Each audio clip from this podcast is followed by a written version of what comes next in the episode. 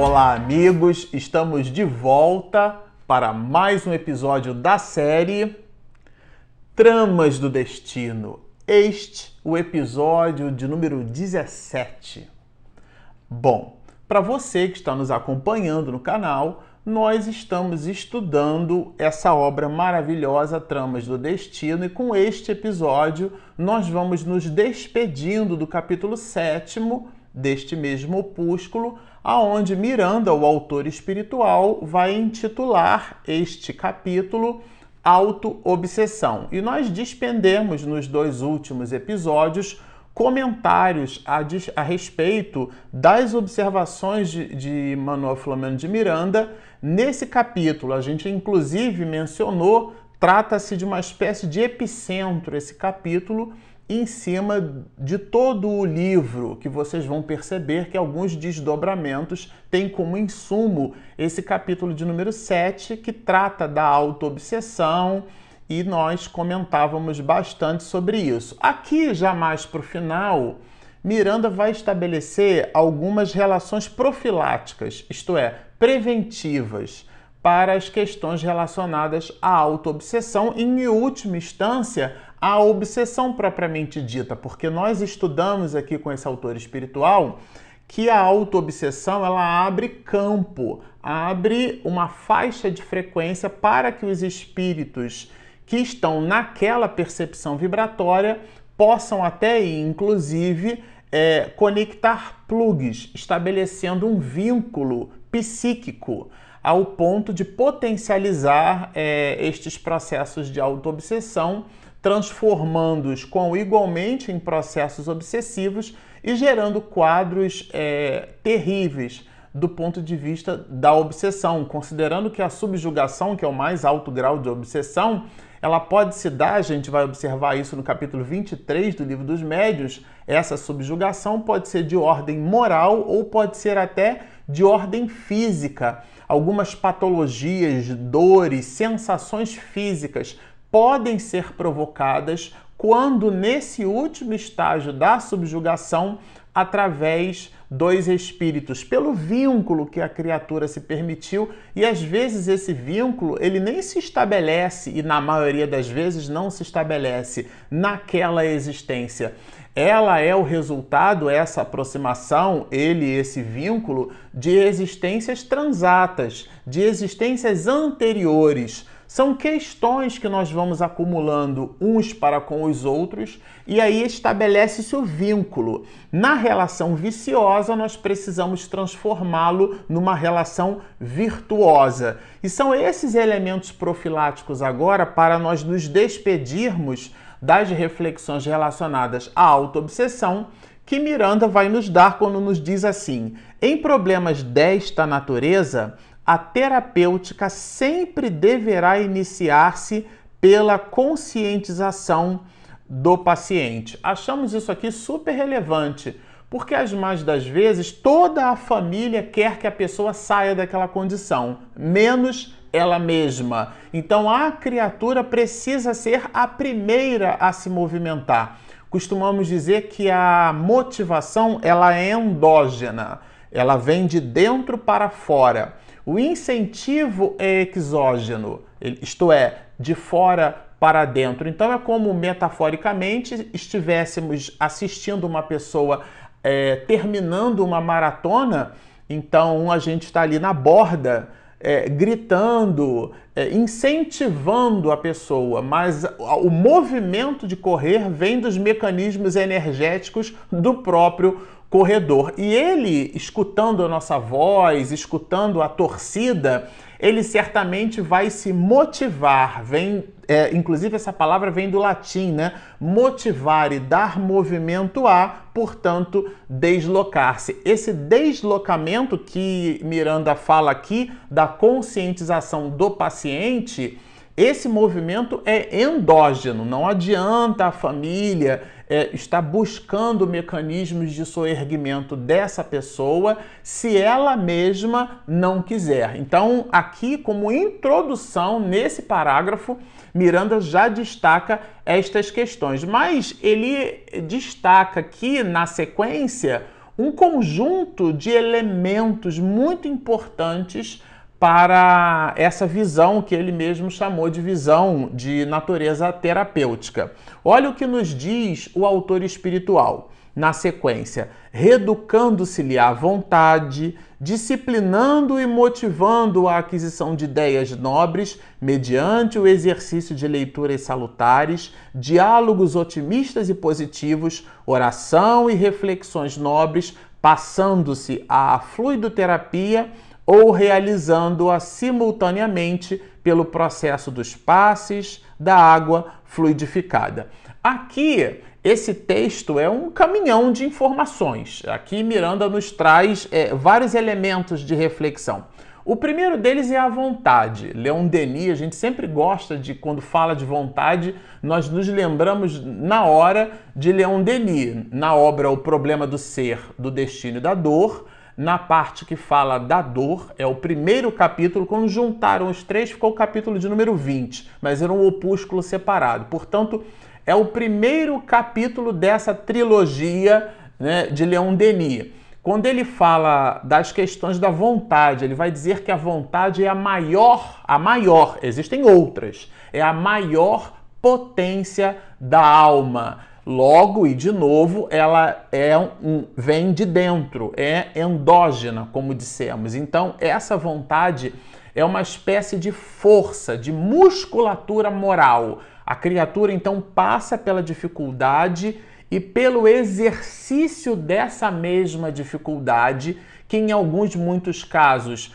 pode ser uma própria expiação, isto é, ela está colhendo aquilo que ela mesma plantou é, aqui, e esse raciocínio é super importante para nós dis, é, dissiparmos estes aspectos de vitimização, porque os quadros de autoobsessão, alguns, como é o caso aqui da menina Lissandra, são casos muito graves então, quando a gente visita uma família, por exemplo, que se depara com um caso ah, de autoobsessão, uma pessoa numa depressão profunda, no caso aqui da menina com crises epilépticas, com ausências, isso empresta para o ambiente doméstico familiar um desconforto muito grande. É uma situação muito dura. Só quem passa por ela consegue depreender de fato o que isso significa.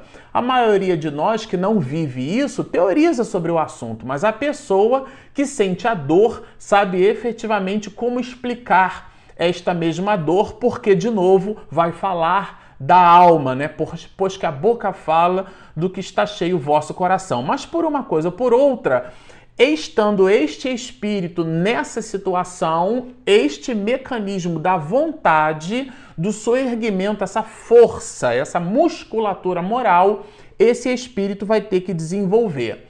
Um outro ponto aqui que nós lemos que Miranda destaca é a questão da disciplina. Não confundir disciplina com aquela austeridade que nós aplicamos no comportamento dos outros. Disciplina não é, é, é autoridade com amor. Não confundir com autoritarismo, com imposição.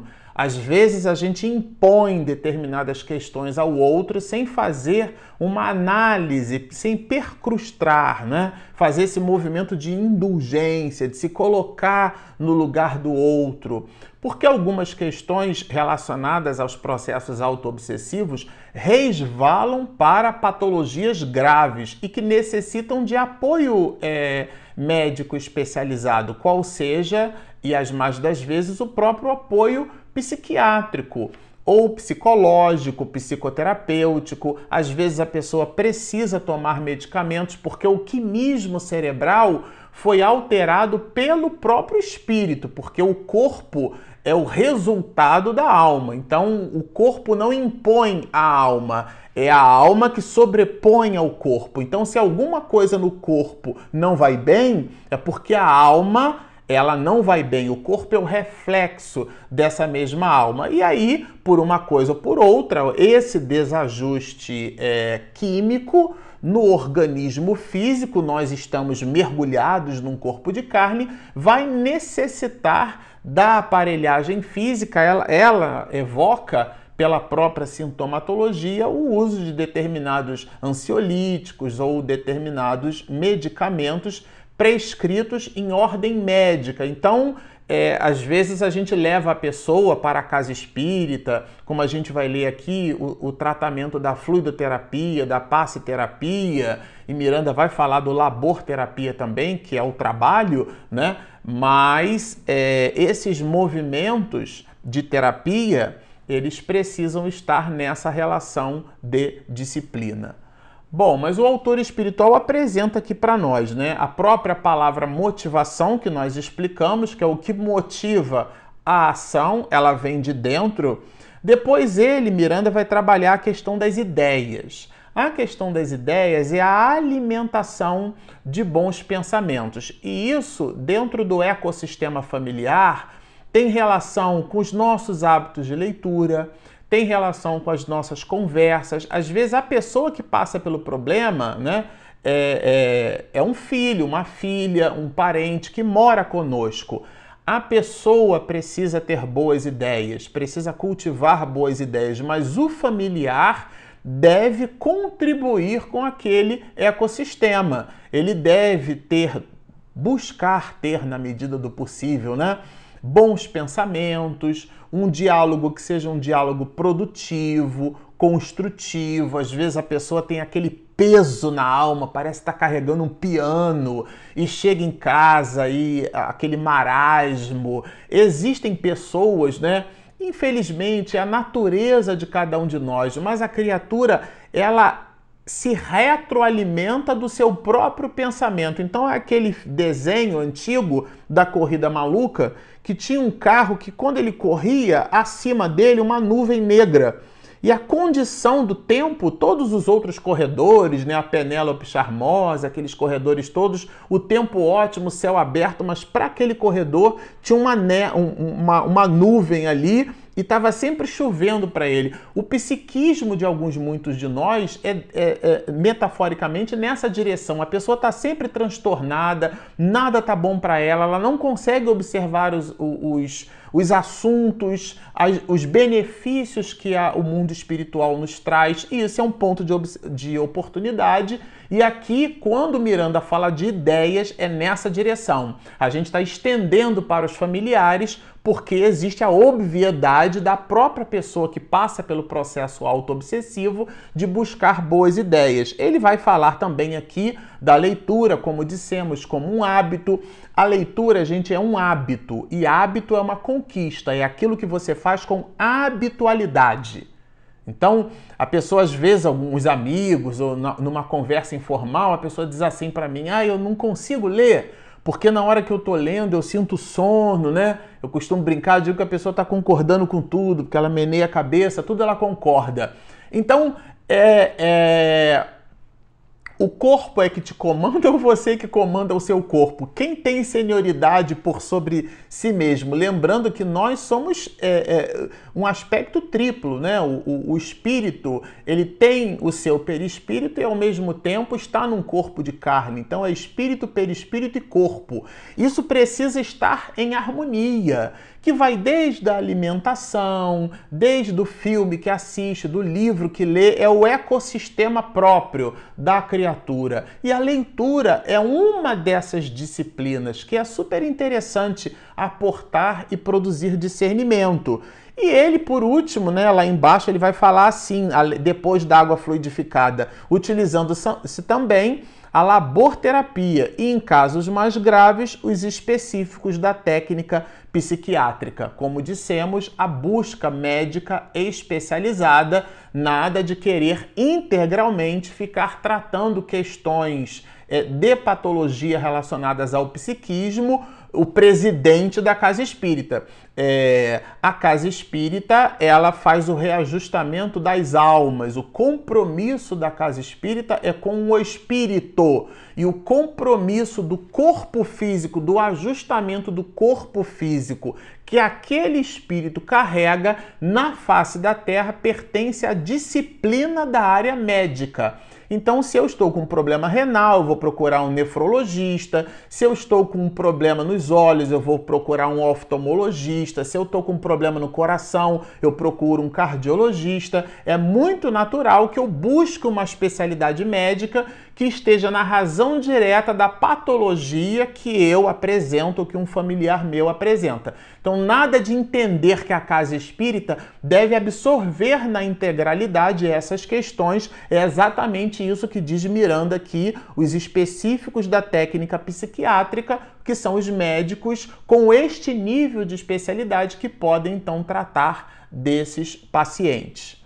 E ele fala aqui, como dissemos, da laborterapia, a terapia, o tratamento, a terapia é um tratamento através do trabalho. Uma vez assistindo um dos seminários de Divaldo Franco sobre esse assunto, em relação às questões relacionadas à obsessão, ele vai falar raste móveis, limpe, puxe, esfregue, sue bastante, porque estas questões de movimento, elas vão inclusive modificando o nosso panorama psíquico. Nada de querer ficar encostado num canto, se achando a pior das criaturas, né? É uma expressão americana, né? Move your body, quer dizer, mexa o seu corpo, mexa-se, movimente-se.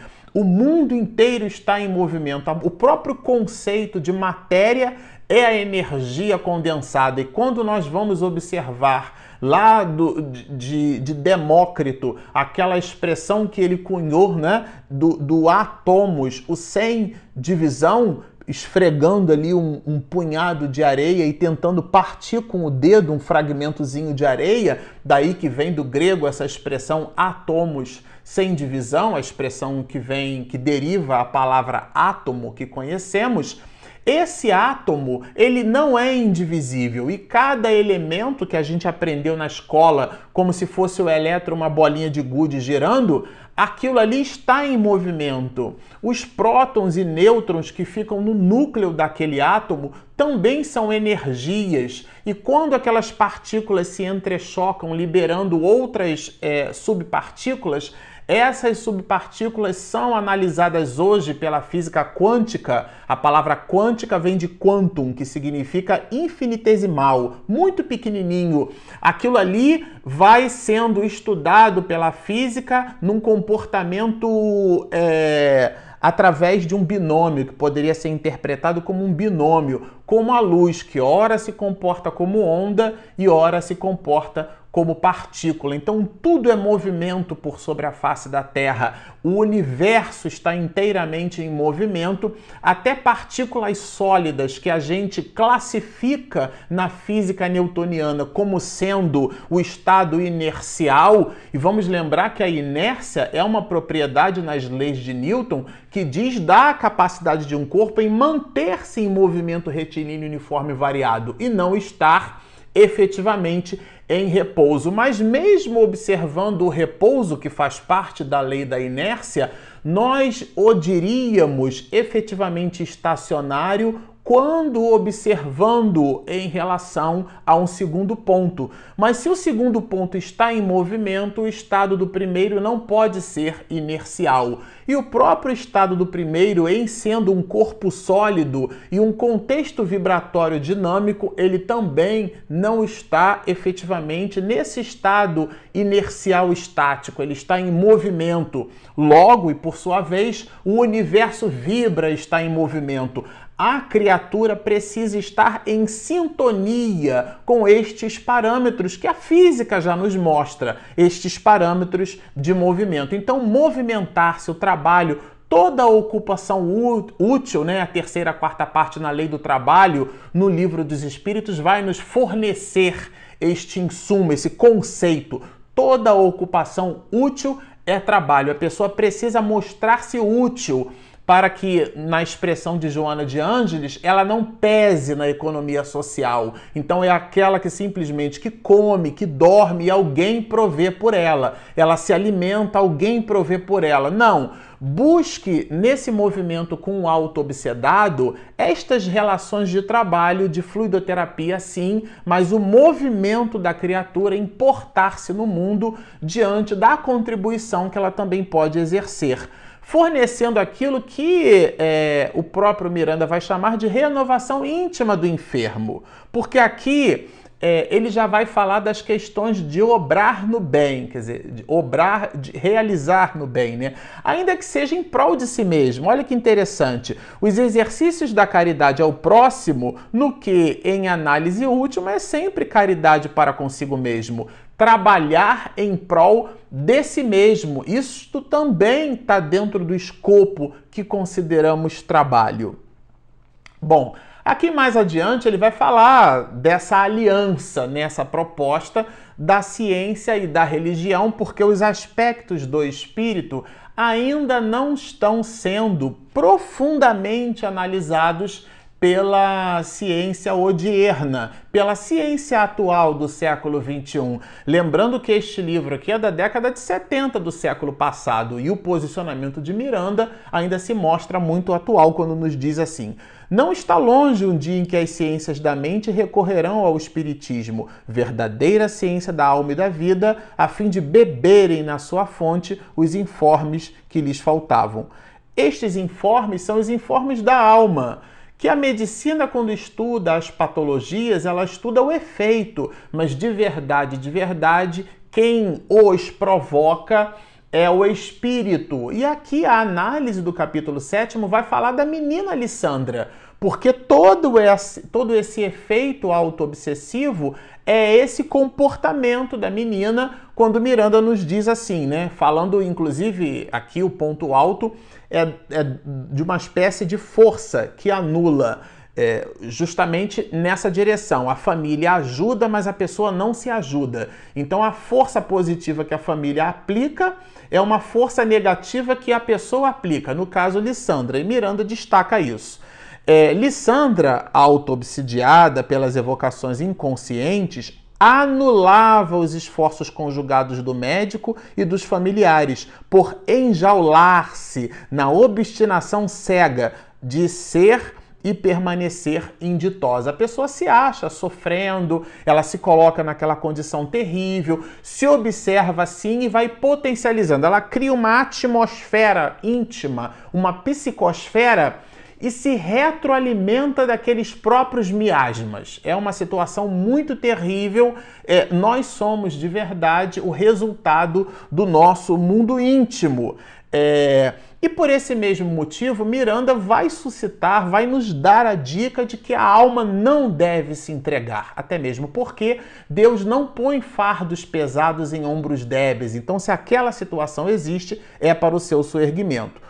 Todo o problema deve constituir um répito ao valor moral do homem a fim de ser solucionado. Submeter-se passivamente a qualquer conjuntura de dor, ignorância e sombra, olha o que diz ele, resulta em tácita covardia moral ante a luta. A pessoa precisa keep alive, a pessoa precisa acordar Vamos nos movimentar. Deixa eu sair dessa situação. Ninguém pode impedir que o passarinho pouse na nossa cabeça, que um espírito efetivamente nos dê uma determinada ideia, mas a gente tem a obrigação de permitir que isto se afaste de nós, para que a gente não agasalhe com, como um ninho aquela ideia. Então Miranda vai nos dizer no, neste raciocínio, no desdobramento lógico, tendo como pivô como ponto central a própria criatura, ele vai nos dizer: o maior inimigo do paciente auto-obsidiado é a sua consciência de culpa. Bom, estamos falando dele mesmo, então todas as questões relacionadas à alma, aqui na observação de Miranda, pertencem à própria alma. E por fim, não menos importante, que eu achei super relevante a gente destacar aqui por último, Questões que Manuel Filomeno de Miranda trabalha e traz como sendo questões relacionadas à autoobsessão e são abordagens não clássicas, porque no caso da menina Alessandra, que tem convulsões, crises de epilepsia, nós poderíamos estabelecer algum tipo de relação, sobretudo se considerarmos o último estágio e grau da obsessão, que é o da subjugação. Né? Na revista Espírita, inclusive, Kardec chega a usar a expressão possessão porque o espírito ele se vê ali jungido a, a o, o, obsessor, né, ao obsedado. Então existe um acoplamento muito forte, né? Mas aqui Miranda vai apresentar outras questões que são questões que eu chamei de não clássicas, não óbvias, né? Quais sejam? No capítulo das auto-obsessões, aparece vasta gama de quê? De alienados, de egoístas. Olha, Miranda colocando o egoísmo como fazendo parte da auto-obsessão.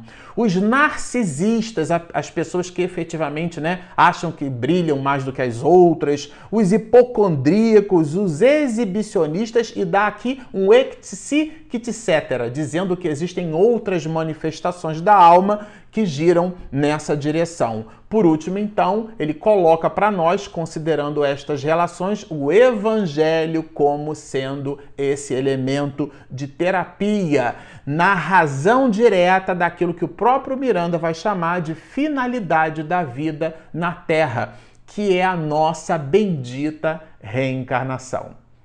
Bom, como vocês observam, o material é maravilhoso, mas nós precisamos encerrar. Inclusive com ele, nós nos despedimos deste capítulo de número 7. Ficamos ao final sempre com um convite para, se você que está nos assistindo ainda não se inscreveu, por favor, Espiritismo e Mediunidade, o nosso canal no YouTube. E se você que está nos ouvindo pelo podcast, pelas nossas ferramentas, nós temos o nosso aplicativo gratuito disponível na Google Play e na Apple Store. Então, estão feitos os convites. Baixem o nosso app, inscrevam-se no nosso canal, sigam-nos e muita paz.